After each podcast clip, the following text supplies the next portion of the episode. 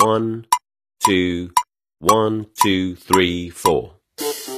大社会，小新闻，新鲜事儿，天天说。朋友，你们好，这里是天天说事儿，我是江南。最近啊，一篇题为是一年盖七个章。中建四局某员工已经成功的突破了人类极限的文章，在朋友圈是广为流传。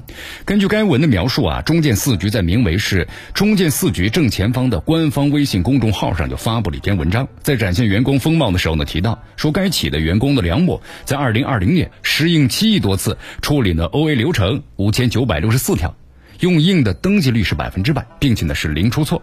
这一组数据的话，立即引起了广大网友们的围观。你看，一年呢七亿多次盖这个印章啊，是什么概念呢？有人专门算了一下，假设一年三百六十五天，二十四小时无休，平均每分钟要盖这个印章啊一千三百多次。不仅如此，这位员工还做到了零出错。如果是没有一点生活常识，可能还真的会有人认为这个数据去鼓个掌吧。但幸运的是，九年义务制教育的成果不错。啊，对这些呢违背基本常识的数据啊，很多人就发出了质疑之声。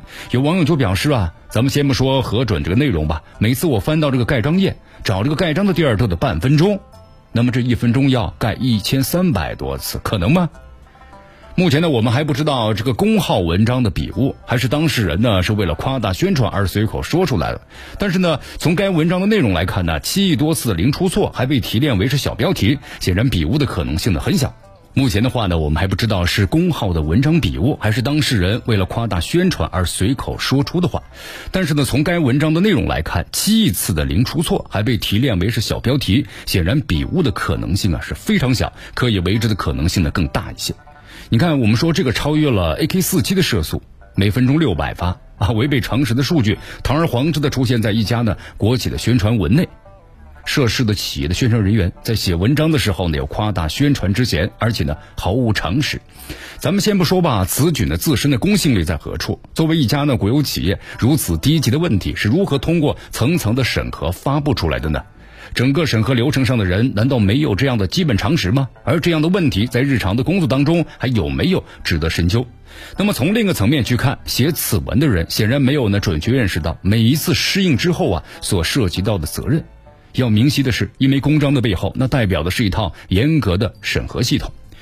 那么也就是说呀，在这个盖印章的背后，其实呢意味着有一道文件可以从你这边通过审核，而与此同时呢，适应人也要承担相应的责任。那么就算是专职的适应人员，在适应之前，也应当是做出最基本的判断，查验适应文件真实性的步骤显然是必不可少。